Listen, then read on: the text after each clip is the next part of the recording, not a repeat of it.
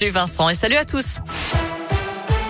À la une, la situation sanitaire est en train de s'aggraver. Propos tout à l'heure du ministre de la Santé. La moyenne de contamination journalière pourrait bientôt dépasser celle du pic de la troisième vague de l'épidémie de Covid. 47 000 personnes ont été contaminées dans les dernières 24 heures. Près de 1700 personnes sont par ailleurs dans les services de réanimation de l'Hexagone. Des centres de vaccination qui rouvrent leurs portes dans la Loire à Saint-Etienne. Le vaccinodrome de la Plaine Achille va se réinstaller au Palais Omnisport à partir du 11 décembre, 7 jours sur 7 pour gérer la campagne de rappel vaccinal lancée euh, pour tous les adultes depuis samedi dernier. À retenir aussi l'entrée au Panthéon de Joséphine Baker, la militante antiraciste, résistante et artiste de music hall décédée il y a 46 ans. En bref, l'entrée en campagne d'Éric Zemmour, le polémiste d'extrême droite a annoncé sa candidature à l'élection présidentielle dans une vidéo sur les réseaux sociaux. Il sera l'invité du 20h de TF1 ce soir.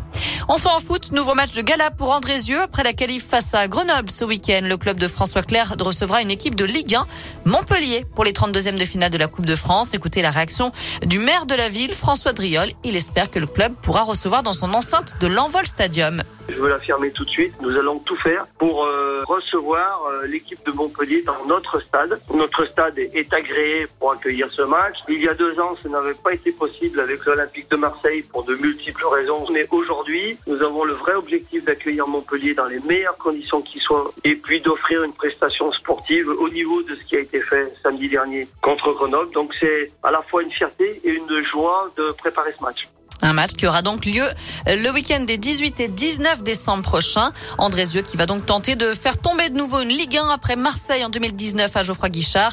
De son côté, l'ASS ira jouer à Lyon pour son entrée en lice avec un mini derby face à la Duchère, club de National 2.